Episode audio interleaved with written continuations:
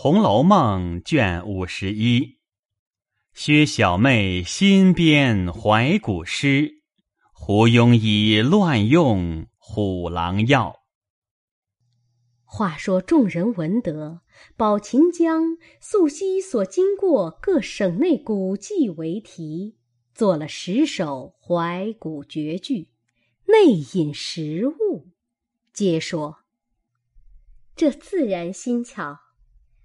都争着看时，只见写道是：“赤壁怀古，赤壁沉埋水不流，徒留名姓在空舟。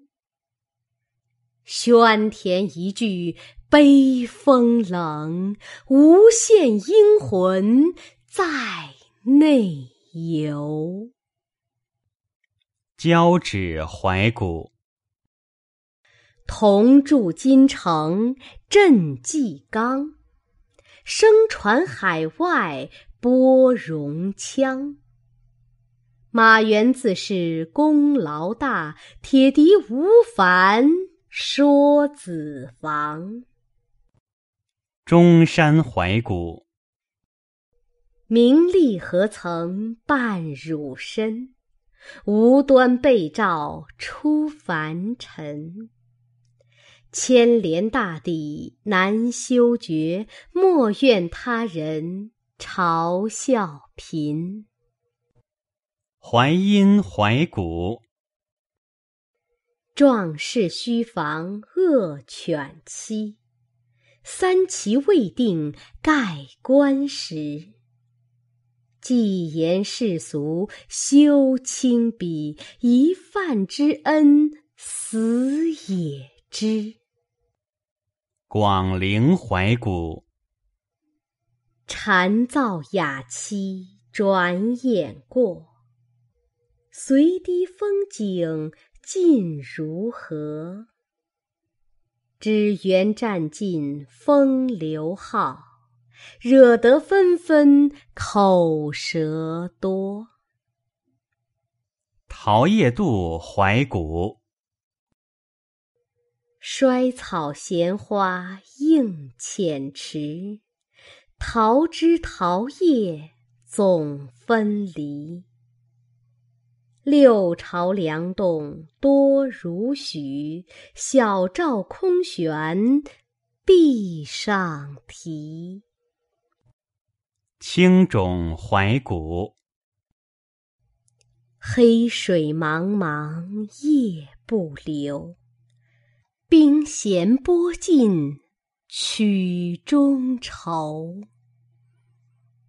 汉家制度诚堪笑，出力应残万古休。马嵬怀古。寂寞之痕，积汉光。温柔一旦赴东阳，只因宜得风流迹。此日衣裳尚有香。蒲东寺怀古，小红古剑一身轻。私掖偷鞋强搓成，虽被夫人拾吊起，已经勾引彼同行。梅花冠怀古，不在梅边，在柳边，个中谁识画婵娟？团圆莫忆春香到。一别西风又一年，众人看了都称奇妙。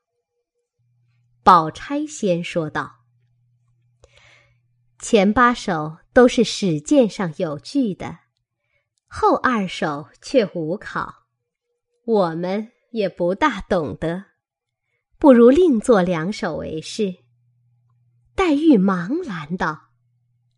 这宝姐姐也忒娇注古色，娇柔造作了。两手虽于史鉴上无考，咱们虽不曾看这些外传，不知底里。难道咱们连两本戏也没见过不成？那三岁的孩子也知道，何况咱们？探春便道：“这话正是了。”李纨又道：“况且他原走到这个地方的。这两件事虽无考，古往今来以讹传讹，好事者竟故意的弄出这古迹来以愚人。比如那年上京的时节，便是关夫子的坟，倒建了三四处。关夫子一身事业，皆是有据的。”如何又有许多的坟？自然是后来人敬爱他生前为人，只怕从这敬爱上穿凿出来，也是有的。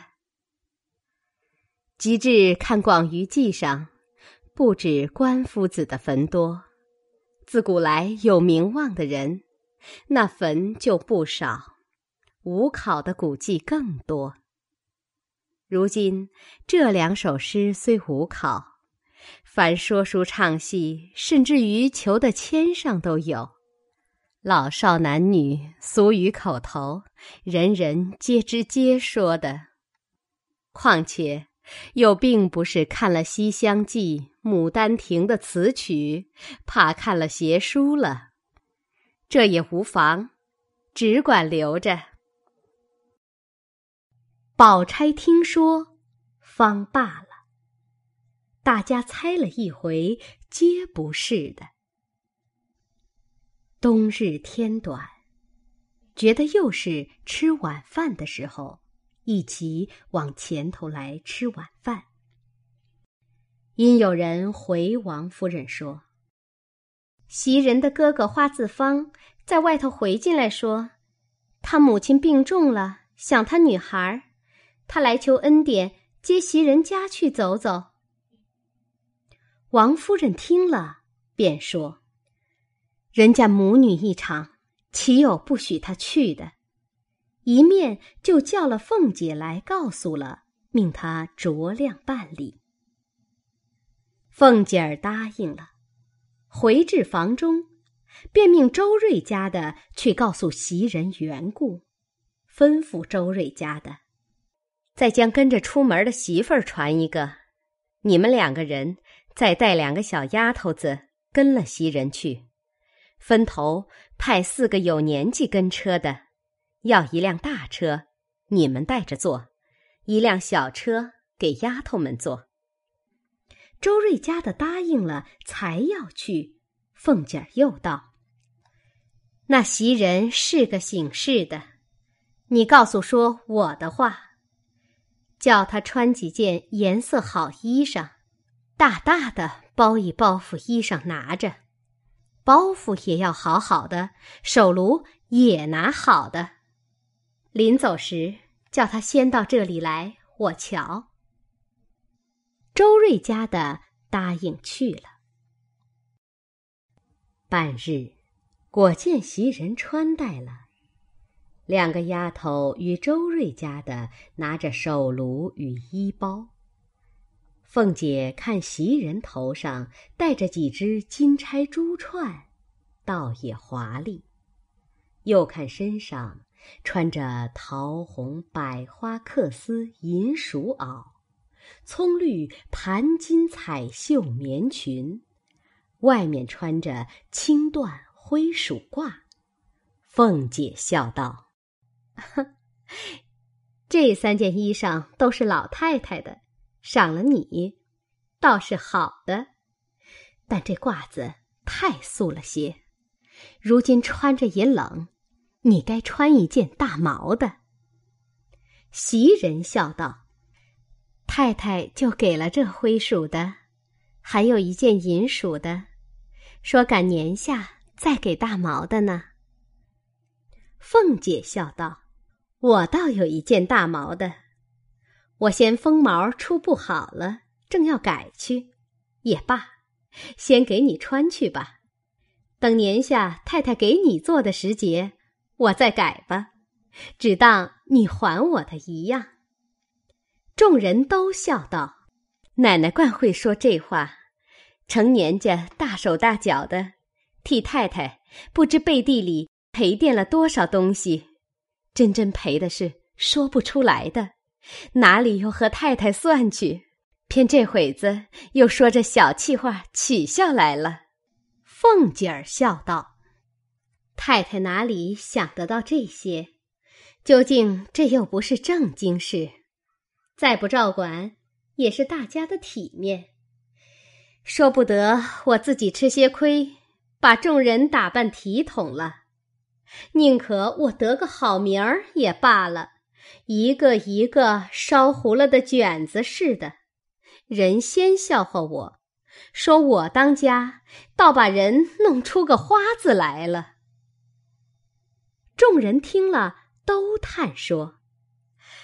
谁似奶奶这样圣明，在上体贴太太，在下又疼顾下人。一面说，一面只见凤姐儿命平儿将昨日那件石青缂丝八团天马皮褂子拿出来，与了袭人，又看包袱，只得一个檀墨花翎水红绸里的夹包袱。里面只见包着两件半旧棉袄与皮褂子。凤姐又命平儿把一个玉色绸里的多罗尼包袱拿出来，又命包上一件雪褂子。平儿走去拿了出来，一件是件旧大红猩猩毡的，一件是半旧大红羽缎的。袭人道。一件就当不起了。平儿笑道：“你拿这星星毡的，把这件顺手带出来，叫人给邢大姑娘送去。昨儿那么大雪，人人都穿着不是星星毡就是羽缎的，十来件大红衣裳，映着大雪，好不齐整。只有她穿着那几件旧衣服，越发显得拱肩缩背。”好不可怜劲儿的，如今把这件给他吧。凤姐笑道：“我的东西，他私自就要给人，我一个还花不够，再添上你提着，更好了。”众人笑道：“这都是奶奶素日孝敬太太，疼爱下人。要是奶奶素日是小气的，只以东西为事，不顾下人的。”姑娘哪里敢这样？凤姐笑道：“所以知道我的心的，也就是他，还知三分罢了。”说着，又嘱咐袭人道：“你妈要好了就罢，要不中用了，只管住下，打发人来回我，我再另打发人给你送铺盖去，可别使他们的铺盖。”和梳头的家伙，又吩咐周瑞家的道：“你们自然是知道这里的规矩的，也不用我吩咐了。”周瑞家的答应，都知道。我们这去到那里，总叫他们的人回避。若住下，必是另要一两间内房的。说着，跟了袭人出去。又吩咐小厮预备灯笼，遂坐车往花字方家来，不在话下。这里，凤姐又将怡红院的妈妈唤了两个来，吩咐道：“袭人只怕不来家了。你们素日知道哪个大丫头知好歹，派出来在宝玉屋里上夜。”你们也好生照管着，别由着宝玉胡闹。两个妈妈答应着去了，一时来回说：“派了晴雯和麝月在屋里，我们四个人原是轮流着代管上夜的。”凤姐听了，点头，又说道：“晚上催他早睡，早上催他早起。”老妈妈们答应了。自回园去。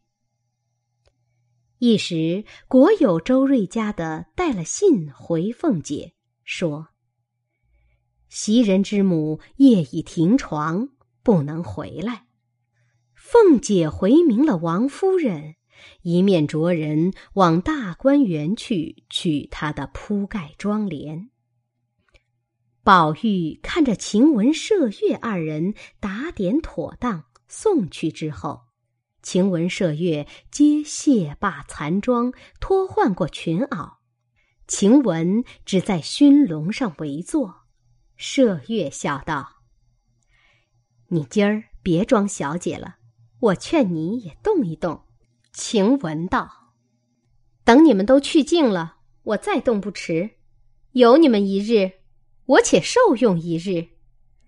麝月笑道：“好姐姐，我铺床，你把那穿衣镜的套子放下来，上头的华子划上。你的身量比我高些。”说着，便去与宝玉铺床。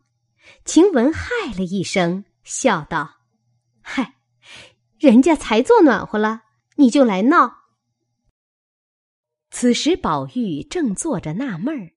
想袭人之母不知是死是活，忽听见晴雯如此说，便自己起身出去，放下镜套，划上消息，进来笑道：“你们暖和吧，我都弄完了。”晴雯笑道：“终究暖和不成？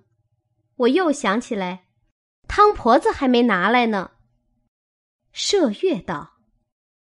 这难为你想着，他素日又不要汤壶，咱们那熏笼上又暖和，比不得那屋里炕冷。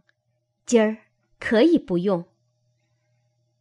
宝玉笑道：“你们两个都在那上头睡了，我这外边没个人，我怪怕的，一夜也睡不着。”晴雯道：“我是在这里睡的。麝月，你叫他。”往外边睡去。说话之间，天已一更。麝月早已放下帘幔，移灯炷香，服侍宝玉卧下，二人方睡。晴雯自在熏笼上，麝月便在暖阁外边。